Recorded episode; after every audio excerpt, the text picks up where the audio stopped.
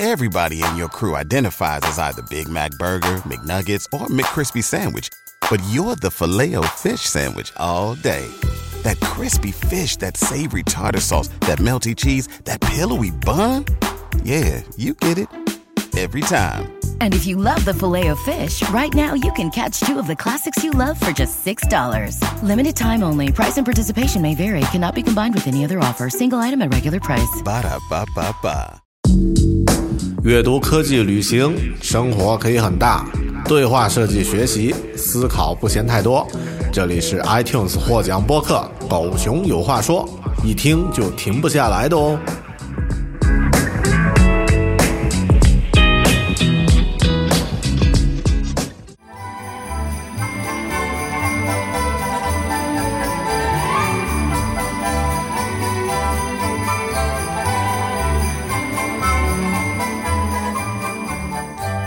上下班的路上，一个人的夜晚，不管你在哪儿，不论是否孤单，点亮手机屏幕，打开 App Store，搜索牛 Radio，有只狗熊陪着我。嘿，Bell Talk，Bell Talk，狗熊有话说。这个博客干货很多，虽然主播有点啰嗦。嘿，Bell Talk，Bell Talk，狗熊有话说。你的生活可以很大，我的思考不嫌太多。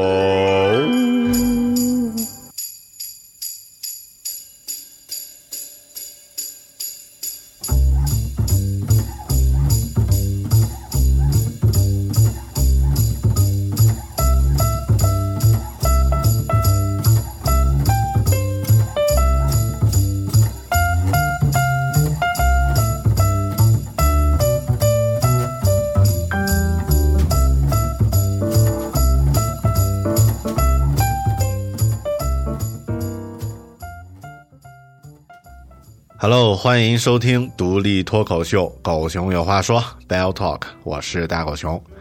二零一三年年底的时候，我做过一期节目，名字叫做《明年的读书清单》，是《狗熊有话说》的第七十七期。在那期节目的简介里呢，我是这么写的：过了圣诞节，意味着再有几天时间，这一年即将过去，新的一年就要到来了。年底是回顾总结的时间，这一期节目，大狗熊和你总结一下2013年我的阅读记录，并且展望一下明年的读书清单。听起来好无聊、好学霸的样子，是吧？实际情况还好。况且，对于读书这件又美容又长经验值又可以赚钱，甚至可以泡妞的事情来说呢，年底花一点点时间总结规划一下，也是很划算的啦。唉，岁月催人肥，催人老，催人穷啊！感觉都没有一眨眼的时间，一年就过去了。现在是二零一四年年底的圣诞节，当然，咱不是为了缅怀过去时光才做这期节目的。去年的这会儿，大狗熊统计了自己的阅读数，并且用了一整期的时间呢，呃，用了一整期节目呢进行总结和盘点。今年。这一期咱还是来做同样的事儿，也来总结和盘点一下这一点。呃，这一年我在阅读方面的收获，虽然说的是我阅读的收获呢，但应该也会对你有着具体的启发。OK，废话就不多说，咱们二零一四年的阅读盘点走起。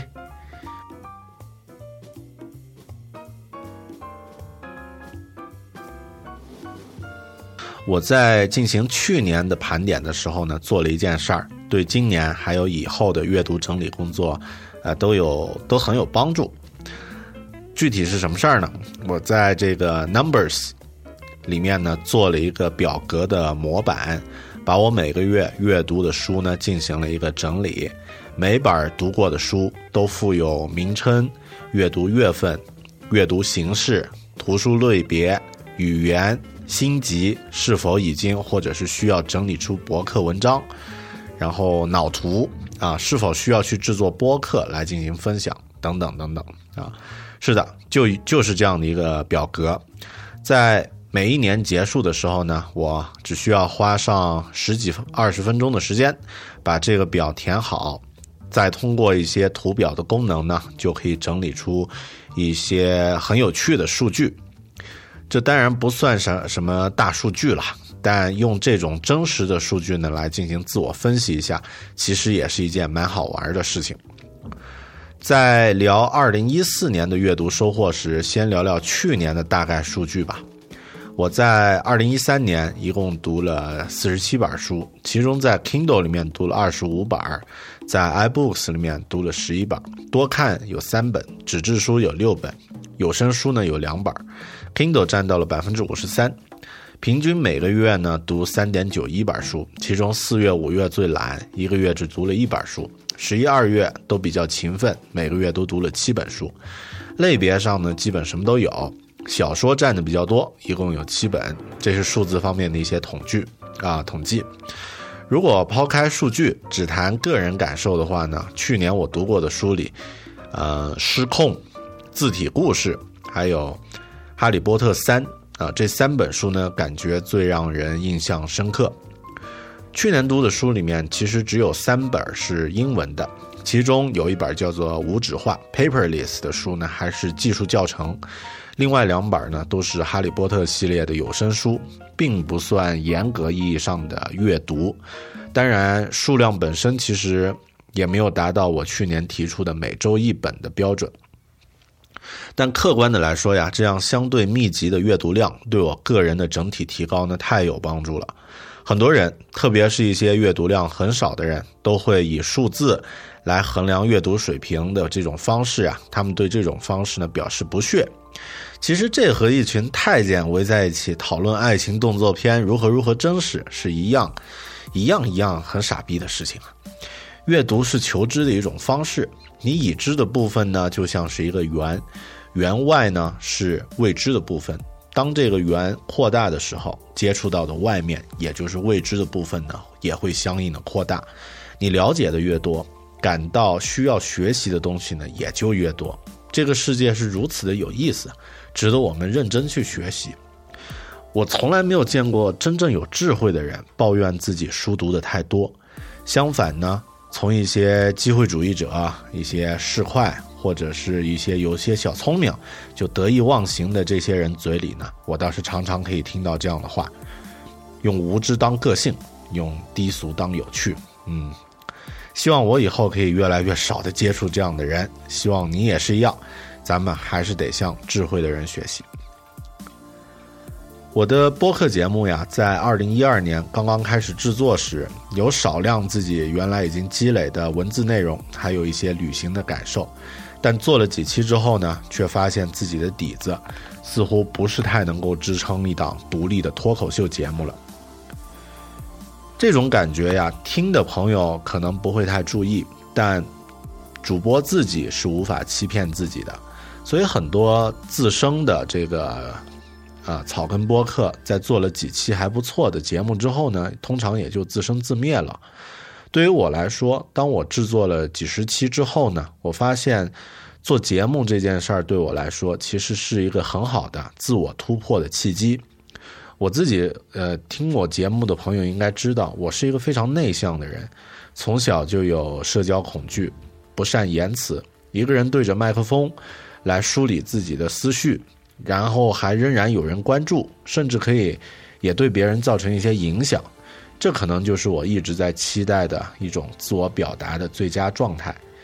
当然，在二零一二年当时啊，我可能并没有这样的意识。只是大概就像《少年派》里面的那个老虎啊，Richard Parker 那样，凭着本能觉得去做这件事儿呢是对的，觉得这件事儿我应该去坚持。但问题是存在的，内容不够丰满，语言表达能力也很差。这在一开始做播客的时候呢，一直都非常困扰我。在二零一二年底的一段时间呢，我的节目更新非常不稳定，有时一连二十多天都没有更新。有的节目呢，录制的状态本身就很不好。我印象最深的一期啊，这里也不不怕这个拿出来说。我印象最深的一期就是香格里拉旅行的那一期。那期录制的时候呀，我感觉自己本身就要睡着的状态啊，半闭着眼睛，那期节目绝对次，呃，就绝对是非常非常次啊。如果按照现在的标准，我都不好意思承认这是我自己做的节目，做完也不好意思放出来。所以很多说大狗熊的节目适合睡前听，一听就秒睡。是的，你们说的是对的。另外说这样的话，如果听过像这个香格里拉呀什么的，这个二三十期的时候的那些节目的话，你们真的是老听友啊！谢谢你们的支持啊！好的。所以正是因为对内容，包括我的这个个人能力不是太满意，所以呢，我在二零一三年初呢就发愿，开始要有计划的去增加自己的阅读量。这样的收获现在来看呀是非常明显的。二零一三年的阅读量提高以后呢，我的节目水平自我感觉都和上一年不同了，一些观点、一些视角，还有一些整体的流畅性呢，都不是一个水平。甚至后面做的一些和旅行有关的节目，也自己感觉要比之前的老节目要有料一些。这样的状态其实对于。听的朋友，包括其他的评判标准来说呢，也有很直接的反馈。二零一三年呢，狗熊有话说的这个听友增长量呢，非常的明显。在二零一三年年底的时候呢，还获得了年度 iTunes 精选播客的大奖。总结起来，很多朋友可能也会有我明年要多读点书这样的计划，但如果你的计划，没有一些可以实践的场合和方式，你会怎么办呢？或者说，你有没有考虑到自己提出这个计划背后的深层次的一些目的和原因到底是什么呢？我如果不是因为有制作节目的固定的需求的话，每周一本书的阅读可能也无法去坚持，所以实践会非常的重要。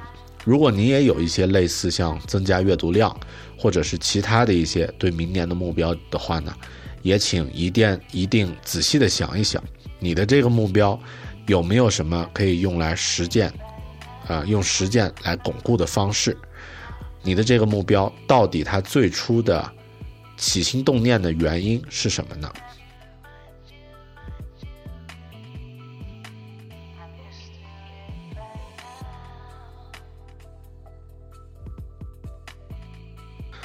？OK，刚刚那些内容呢，算是对二零一三年去年的回顾。说了半天，二零一四年还没开始呢，所以现在你知道大狗熊是啰嗦的人了啊。OK，啊，接下来咱们就来聊聊我自己二零一四年，也就是今年的阅读的总结吧。首先，先用一些比较枯燥的方式，就是记流水账的方式，来按月过一下我的阅读书目，一个月一个月的说吧。一月份呢？还行，一月份呢，我读了五本书，有这样的五本啊：朱自清写的《伦敦杂记》，然后鸭沙龙写的《写给上班族的世界史》，凯撒的归凯撒，上帝的归上帝，他这名字也太长了。这刚刚这一大串是一本书名，还有这个书书是分上下两册，下册呢叫做《写给上班族的世界史》，风流总被雨打风吹去。呃，第三本呢是这个好创意都是偷来的。第四本呢是一本啊，第五本啊，第五本呢是一本有声书，啊，就是《Harry Potter and the Chamber of Secret》，就《哈利波特》第二季，《哈利波特与密室》。这个呢是我一月份读的五本书。一月份呢还行，就是读了五本。其实《伦敦杂记》呢本身是一本散文集，所以特别短。啊，那像这个《哈利波特》第二集呢，其实是有声书，那它属于一个伴随状态。呃，真正这个读的这三本书，就是这个写给写给上班族的世界史这两本，加上好创意都是偷来的，那算是这个比较实实在在的阅读。呃，一月份读的多，我觉得肯定和这个十二月啊，这个二零一二年十二月底进行过总结有关。那这样的话呢，一月份算是比较顺利的进入到这个二零一四年阅读的这样的一个状态了。到了二月份就比较惨了，二月份我居然一本书都没有读完，也不知道是因为过春节还是因为加班工作的原因，当然更多其实都是借口啊。这也创下了我阅读的新低，在二零一三年啊，至少每个月还能够最低能够读完一本书的。现在去想想，二月份的话呢，我应该和这个节假日的这种，呃，这种松散有一定的关系。还有呢，就是我读了几本书呢，其实都是只是开头，然后读到百分之六七十，这个月呢就过完了。但是如果硬要找理由，二月是一年时间最短的一个月，对吧？只有二十多天，好吧，那这个完全不是理由。所以这个月呢，非常的 loser。到了三月，三月呢情况稍微好一点啊，但似乎也没好太多。这个月呢，我有点忙，出差什么的。月底呢，还去了一趟这个旧金山，所以呢，只读了三本书，啊，但其中有一本书呢，也算二零一四年的年度大书了，就是《黑天鹅》。呃，这本书对我来说收获挺大的，我也在这个播客里面做过专门的节目。另外两本书呢是这个《大航海时代：探险与征服》，还有一本呢叫做《会呼吸就会冥想》。说起来呢，在那个电影《中国合伙人》里面呀，黄晓明扮演的这个校长去了一趟美国，在飞机上呢就读完了一本专业的书。这个我倒是相信啊，在飞机上十多个小时的飞行时间，加上候机。导呃，这个等行李乱七八糟的这些时间呢，真心要读书，其实时间还是蛮充裕的。但我这次出去就是去美国的时候呢，在飞机上忙忙着去玩一个游戏，就是叫做 Limbo 的一个独立游戏，非常好玩，但难度特别大，所以呢，完全就没有了阅读的这个时间和心思。呃，这个月还是要检讨一下。四月份春暖花开。我的阅读速度呢稍微提升一点，但其实保持了一种平均的底线的状态，啊，就是及格线啊。读了四本书，这个呢是，呃，如果你要按每个月每个星期读一本书，一年就是五十二本书的阅读量的话呢，也就是每个月要有这个，呃，四到五本书的这样的一个阅读量。这个月呢，我读了四本，分别是这个《绝非偶然》。这是一部传记啊，是讲一个心理学家的自己写的一个成长的传记。呃，第二本呢是沃兹传啊，沃兹呢就是啊乔布斯的好基友啊，史蒂夫沃兹尼亚克，极客之神他的个人的故事。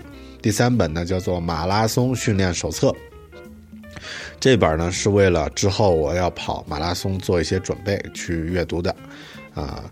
第五本呢，叫做“断舍离”。那这个词呢，当然现在听的也蛮多啊。那这个讲断舍离呢，我专门做过一期节目，反响呢也特别好。这个呢是我四月份的一些收获。五月份，昆明的四五月份其实非常的适合居住，适合这个生活，天气也特别的好。天气那么好，还有人在读书啊啊。所以，呃，五月份呢，我也是一样，只读了四本书，分别是这个《小顾聊绘画》，这个呢是当时这本书还没有出版，出版社的朋友呢寄过来给这个提前预读的啊，所以但看起来感觉特别的过瘾啊，所以我看完也写了博客什么的。第二本呢是《游戏化思维》，第三本呢是《游戏改变世界》。呃，这两本呢，实际上是为了之后的这个，呃，在八月份举行的北京 MacWorld 论坛，啊，我在上面有一个专题的一个策划的论坛策展，为了那个做准备。但这两本书呢，阅读的这个，呃，其实收获也是非常的大。然后呢，第四本呢是一本小说，是一本很经典的小说，叫做《消失的地平线》，也就是那个希尔顿。啊，不是那个美国的富二代啊，是富二代他的前前辈，就是啊，这个希尔顿大酒店的创始人，那个作家希尔顿呢，他写的啊，讲述咱们香格里拉啊，据说是讲咱们香格里拉这个地方的啊神秘故事的这样的一本很精彩的小说。呃，除了这一本之外呢，另外三本都是纸质书。我们知道读纸质书还是需要这个比较闲散的状态多一点啊。那这个之所以这个月主要是在看纸质书呢，其实还是因为外出的时间很少的原因。六月份，六月份呢仍然是读了四本书，呃，分别是这个，哎，这样一看，这个六月份看的书好像都是历史文化的，呃，《世界奇幻小说简史》巨龙的颂歌啊，这个是一本讲奇幻小说的这个历史的。第二本呢是《世界科幻小说简史：星空的旋律》啊，这个呢是呃讲科幻的。第三本呢讲欧洲历史的《极简欧洲史》，它的名字虽然叫做《极简欧洲史》，实际上不算太简单啊，依然是非常的严谨，也非常有考证，而且内容呢其实也不是特别的，呃，就是像我们想象的那么那么容易理解，但实际上呃干货还挺多。然后第四本呢是这个东野圭吾写的一本，呃，其实很一般的一部小说，叫做《雪国之劫》啊。为什么说很一般呢？因为亚马逊打折打得太低了，啊，以东野圭吾这样的身段，他打折打那么低，估计也就很一般，读下来也的确很一般。呃，这个月读的四本书啊，全部都是在 Kindle 上看的。这个也说明节奏啊，个人的工作节奏明显加快的一个原因吧。呃，其实也因为我在六月下旬呢，呃，动身去新西兰去休了一个假啊，所以这个 纸质书是不太好携带的，所以六月份呢都是读的 Kindle 书。在七月份。七月份虽然阅读数量数据上记录是五本书，但真实的数量呀，其实远远不止。因为这个月呢，我开始阅读一本大书《冰与火之歌》，《冰与火之歌》呢，我在这个月系列呢读完了前两部，也就是《权力的游戏》还有《列王的纷争》。大家知道呀，印刷版的中文版的《冰与火之歌》呢，目前一共有十五本五部书。但一共有十五本单独的这个书啊，所以前两部啊，严格来说应该是有六本书的体量。另外，我这个月呢还读了三本很有意思的书啊，一本呢是侦探小说中的文艺体，呃，雷蒙德·钱德勒写的这个《漫长的告别》；第二本呢是讲魔界世界的这个一本英文书，但是写的非常有意思，它的名字叫。The Magical Worlds of the Lord of the Rings，就是魔界世界的神奇世界啊。第三本呢，呃，接下来这一本呢叫做《十八分钟改变世界》，呃，How to Deliver a TED Talk 啊，那这本是讲 TED Talk，呃，TED 演讲的这样的一个，呃，一个一个教学类的一本书。因为我去在新西兰度假的原因呢，所以大部分都还是 Kindle 的。啊，但其中的那一本讲魔戒呢，本身就是在新西兰买的，所以呢，啊，阅读的就是纸质版。这个呢是七月份，八月份，八月份实际上是我最忙的一个月，在北京开的这个，呃，MacWorld 二零一四年的 MacWorld 呢，我策划了一个游戏论坛，在上面需要做很多前期的准备工作。而且呢，在去北京落实会议之前呢，我还出差去了一趟泰国，所以八月份的阅读量呢明显不算多，只是读了《冰与火之歌》的第三部，叫做《冰雨的风暴》。但还是那句话啊，这其实已经是一套三本的书了。所以这个月，啊，虽然数字上数字上记的只是阅读了一本书，真实情况是读了三本了，明显太阿 Q 了，是吧？一本就一本嘛，嗯，脸皮得多厚。好的。呃，九月份，九月份呀，这个月在阅读方面，其实就像它是秋天一样，也是一个收获的季节。呃，这个月呢，我读了这个工具类的书，也读了一些，比如说第一呃一本叫做《Evernote 超效率数字笔记术》啊，这本书还不错。另外呢，读了《用系统来工作》，每天节省两小时啊，这个是两本书啊。然后呢，还有西方推理小说简史，啊，呃，还有一本特别有料的，叫做《女巫必须死：童话故事如何塑造性格》啊，这本书太有意思了，后面我会单独做一期节目。讲了很多童话故事对人的心理的一些影响，还有背后的深层含义，啊，特别的过瘾。呃，但九月份，其实上我真正最有收获的一本书呢，是《牧羊牧羊少年奇幻之旅》的英文版《The Alchemist》。那这本书真的是写的非常非常的棒。呃，后面之前如果大家有听过那个学英语的那期的话呢，我说过，明年我会借这本书呀，详细的来讲一个故事啊。那这本书真的是非常的好看。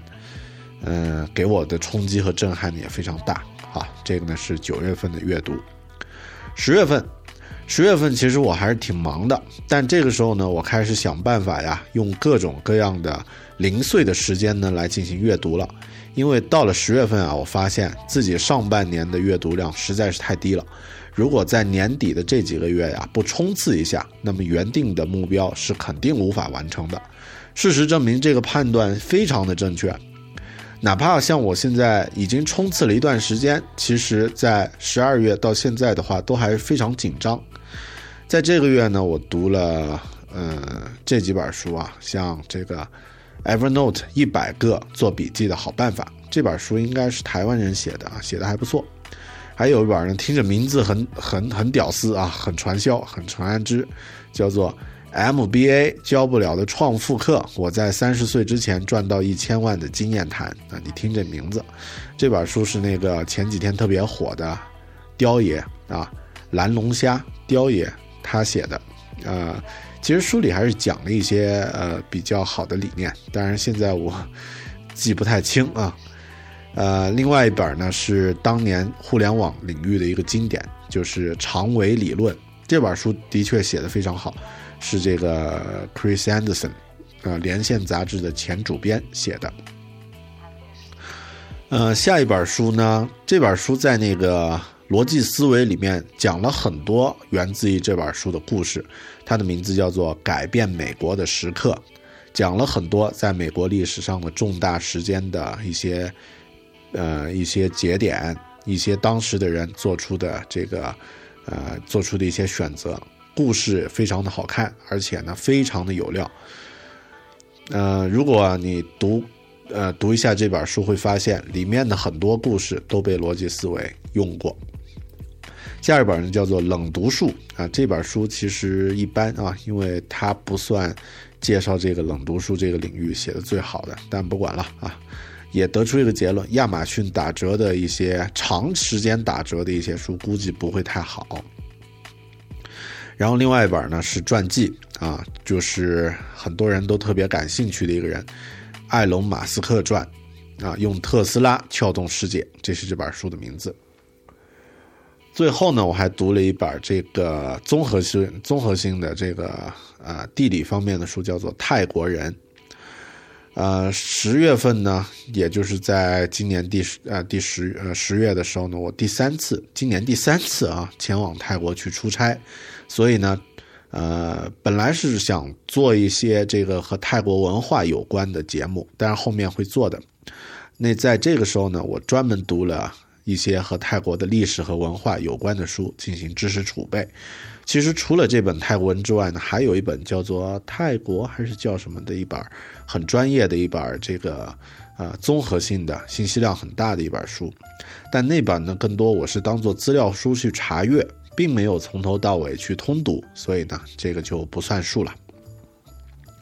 十一月份，我基本的阅读还是保持了一个基本的状态，读了四本书，呃，这个《养蜂人》《替天行道》还有《终极爆炸》。其实这三本书呀，都是这个中国的，呃，写科幻小说也很不错的一个作者，叫做王靖康，他的科幻小说集。呃，只是说他把它拆成三本书，所以我就算阅读了三本，而且其实信息量也真的是三本书的信息量。然后呢，呃，第四本我阅读的书呢叫做这个《What I Talk About When I Talk About Running》。这本书中文名字其实它的作者几乎每个人都知道，家喻户晓的人，村上春树。那这本书的中文名字叫做《当我谈跑步时，我谈些什么》。中文版呢，我在很早之前就读过了。这一次呢，我阅读的是它的英文版。对了，这里也说明一下啊，我说十一月的时候自己读了四本书，不是说十一月就只在读这四本书，而是十一月内读完的是这四本。在十一月份呢，我已经在，呃，听像《哈利波特》第四集的有声书啊，还有其他的。那因为没有能够在十一月内完成，所以呢不能算数。十二月，今天你听到节目的时间呢是十二月二十四号，圣诞节。其实十二月还有七天才算是过完。我现在呢读了六本书，还差三本多一点点啊，就可以完成今年的总阅读目标五十二本书了。按照现在剩下的这个书的篇幅来看呢，三十一号前完成这个计划应该没什么问题。因为十二月呀是这个一年的最后一个月。所以我在安排这个十二月的阅读计划的时候呢，是使用倒序的方式进行的，也就是说，我一算呀，除了上个月看到一半带到这个月的几本书之外呢，我需要在这个月剩下的十多天里面读六本书。于是我掐指一算，妈蛋，时间不够啊，九天怎么可能读六本书呢？于是呢，我想了个取巧的办法，买了两本绘本。然后呢，再把之前自己买的电子书呢，选出四本文字数最少的啊，读完这六本书就完成计划了。那这个这六本书的信息量、阅读量呢，其实应该还好，可以完成。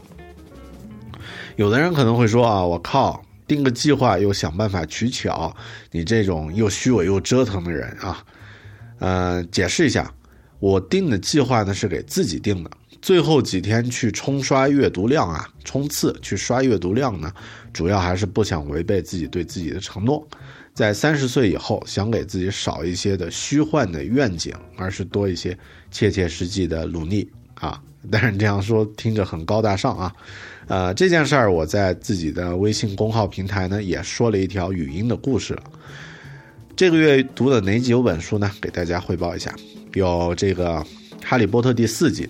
Harry Potter and Goblet of Fire，有这个重来二远程工作啊，这本是讲这个远程工作的一个管理类的书籍。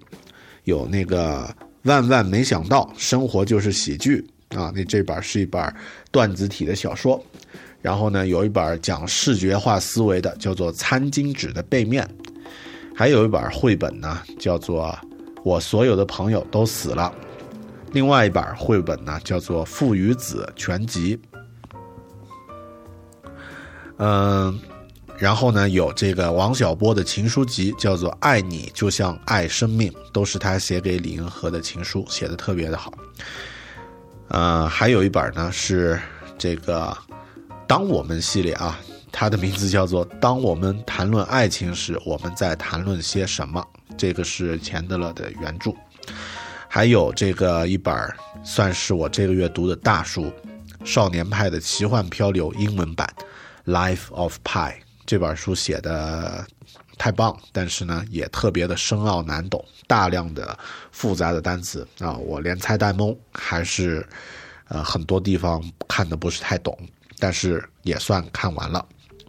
这个呢，就是我在二零一二、二零一四年读的全部五十二本书。你听到这里，如果还没有疯或者还没有睡着，那我觉得你都是一个特别牛逼的人，特殊材料做的人。好的，咱们来听首音乐，放松一下，接下来再来进行具体的总结。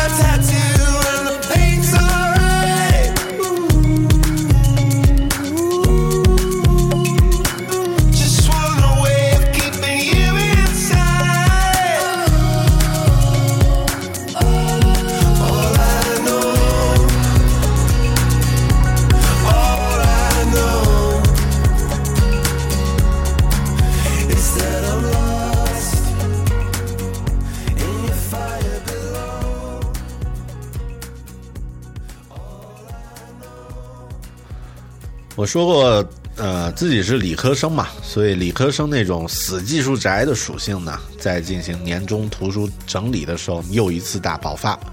我在 Numbers 里面填好那个书目表，之前说过那个表格之后呢，又对上面的数据呢进行了一些分析、整理和统计。统计的结果其实还是有点意思的，这里呢，呃，分享一下。首先统计的呢是阅读的介质，有一些比较啊，就比较有意思。在二零一三年，我一共有五种不同的阅读介质，有 iBooks，呃的这个电子书，有 Kindle 的这个电子书，有多看的电子书啊。这三种不同的电子书呢，其实分布在 Kindle 阅读器还有这个呃 iOS 设备上。另外呢，有纸质书。啊，这个呢最基本的这个纸质书，还有呢有声书啊，主要是这五种。而到了二零一四年呀，介质呢被整合了，只有三种了，就是纸质书、Kindle 和有声书。一方面呢，我把这个主要购买书的电子渠道呢都统一到了亚马逊，这样呢其实更好管理，长远来看呢也比较省钱啊，一个账号嘛会比较省钱一些。另外一点呢。其实也说明自己在努力的离开看盗版免费 iBooks 书的这个状态了啊，开始为自己阅读的好书买单了。当然，在 iBooks 上的互动书，我还是买了几本正版的了啊，也不便宜，但很值价。嗯，但还是二零一三年还是有一些是这个啊 iBooks 的盗版书啊，那这个这里也不否认啊啊。呃，在我这个外出的时候，其实 Kindle 要方便的多啊，真的很薄很轻，很不错。我有百分之这个在二零一四年啊，有百分之七十一的书是在 Kindle 里面阅读的，有百分之二十五的这个纸质书的阅读量，有声书呢占比呢是总量的百分之四。在每个月的阅读量的统计方面呢，其实也和二零一三年差不多，平均数字要好一些啊，是四点三本每个月。啊，但也出现了像二月这样的零阅读月啊，看起来就特别惨啊，特别的 loser 的一个月。最大阅读量呢就是月底这个月十二月份啊，听起来这个就有点像考试前夜临阵突击熬夜背书的感觉，怎么听都有点悲伤的故事的感觉。我希望明年自己能做得更平均一点啊，让本来特别少的月份呢尽量不要那么少，特别多的月份呢也能读的。有收获，有质量，这才是重点。在阅读类别方面呢，大概可以分为十一个类别，分别是文化、历史、幻想、健康、经济、传记、管理、文学、教程、科幻、绘本。其中文化类占比最多啊，百分之二十九。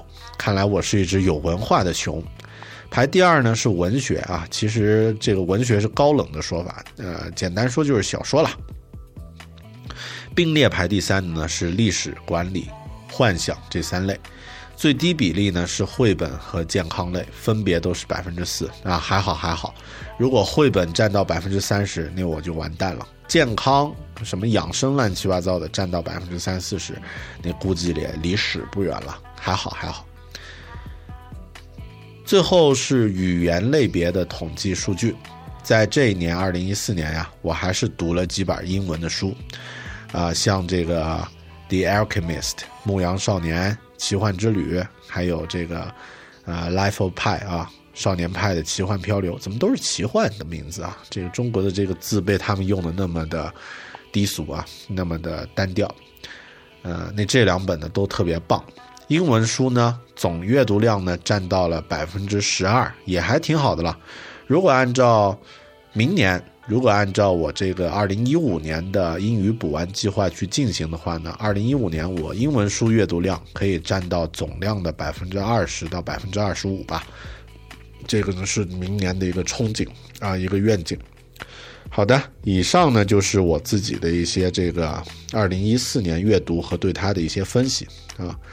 嗯我不知道你能不能听到一些具体的感受啊。接下来呢咱们来聊一聊我呃读书的一些小经验小技巧也和你一起分享一下。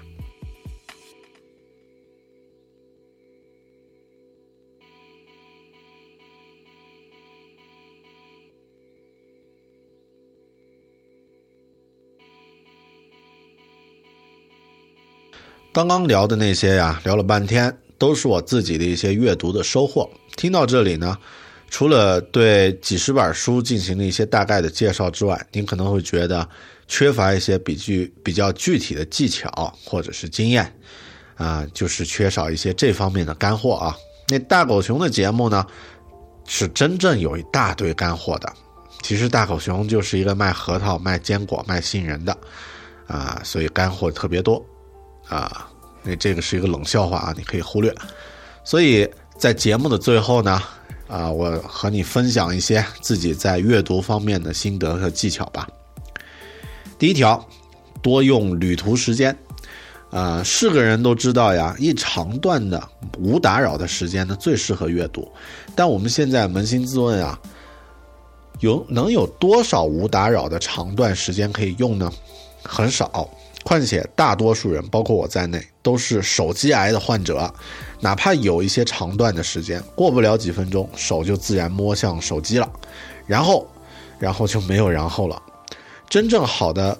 特别好的一些长段时间呀，是乘坐这个长途的交通工具的时候，比如说乘坐飞机、乘坐火车时的这些时候，特别是飞机啊，飞机在你乘坐的时候，手机是不让开机，啊，你你有手机癌也只能憋着。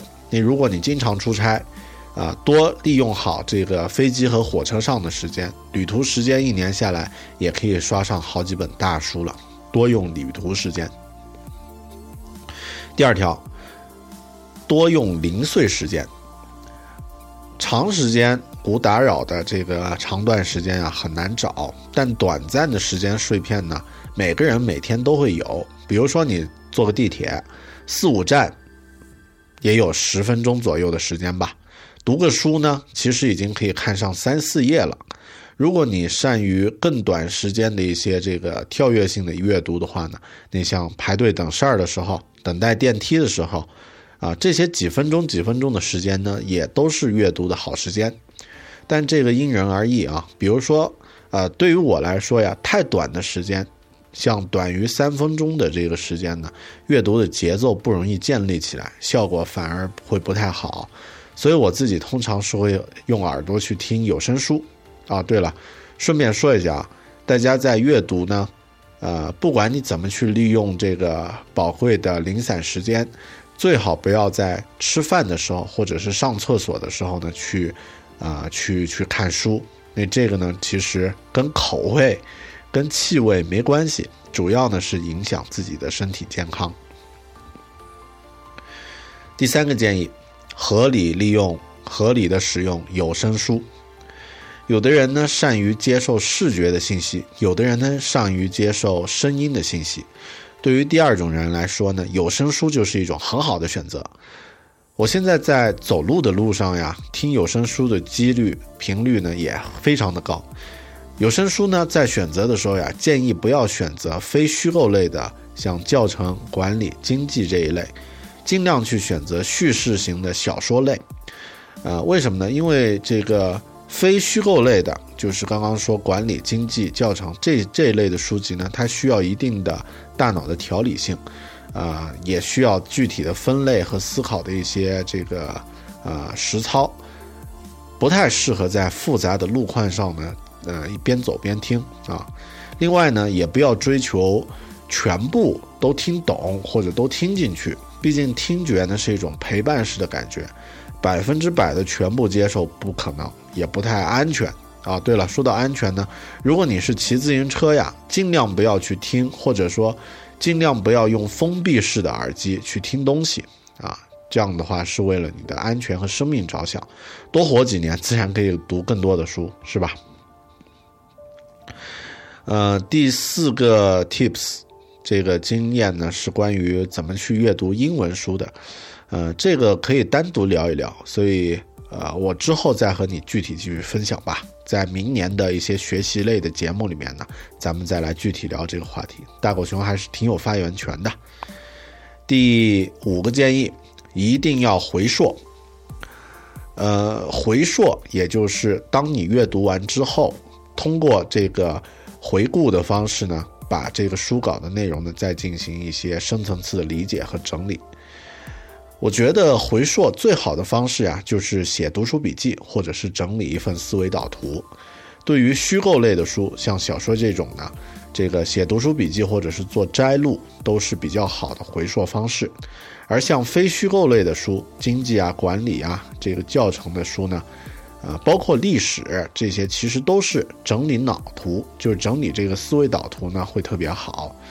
当然，至于如何去写读书笔记呢？我原来做过一期做过一期专题节目，感兴趣的话可以去找来听一听。对于我来说呀，还有一个回溯的方式，就是制作一期播客。事隔一段时间呢，我当然也会完全想不起来自己读的某本书说过啥，听听自己的节目，啊哈啊，就想起来了。这也是一个很好的办法，也比较省事儿。但是制作不省事儿啊，只是说后期自己去回顾呢，会比较省事儿。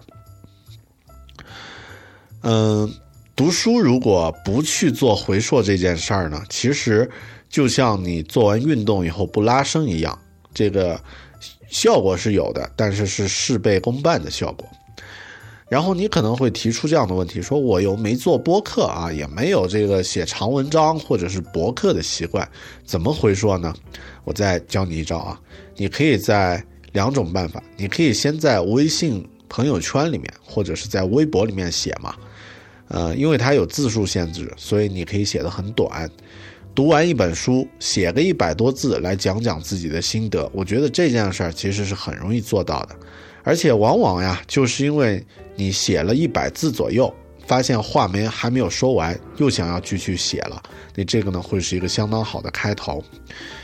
如果你是那种连微信也不玩，也没有朋友圈的人啊，那这种人现在还存在吗？或者说这样的人，如何有可能听到这期节目啊？我也。表示很大的好奇，啊，假设你是，也可以用一种最常见的回说方法，也就是讲给别人听，把你读过的这本书呀，它大概的内容呢，讲给你的男朋友呀、女朋友啊、基友啊、同事啊这些朋友去听，讲述这个过程其实也是非常需要理解力和逻辑能力的，那用这种，呃，现成的人。相当于陪练品啊，用这些人形南瓜来提高自己的阅读能力，还可以收获别人敬佩的目光啊，这是多么好的一件事儿，是吧？好的，那上面这五条呢，也就是我对这个提高阅读能力和效率的一些简单的建议，当然以后再深入再聊吧，还有很多建议。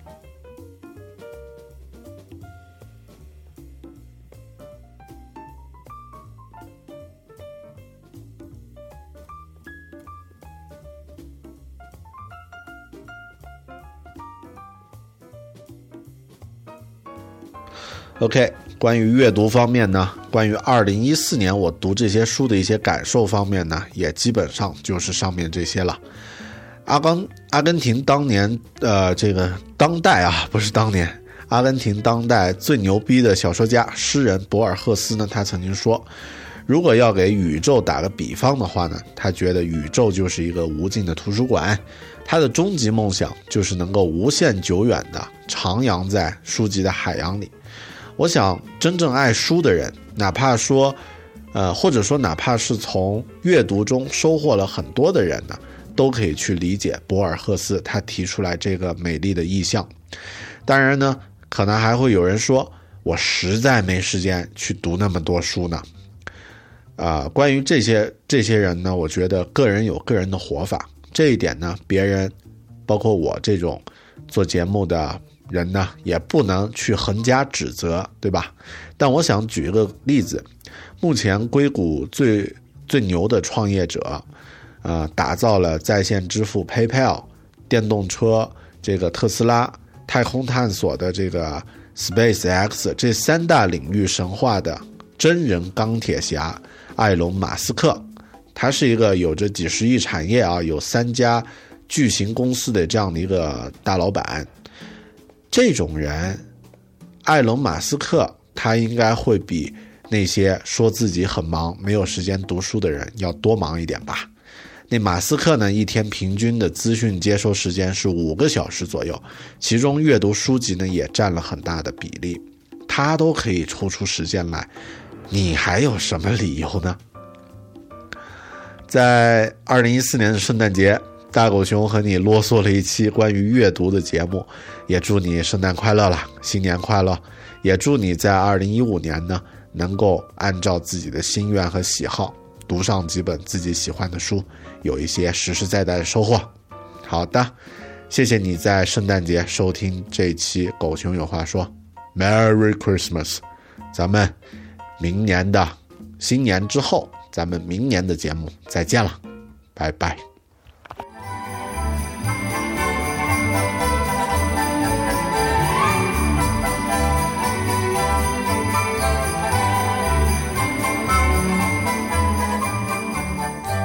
上下班的路上，一个人的夜晚，不管你在哪儿，不论是否孤单，点亮手机屏幕，打开 App Store。搜索牛 radio，有只狗熊陪着我。嗨，Bell Talk，Bell Talk，狗熊有话说。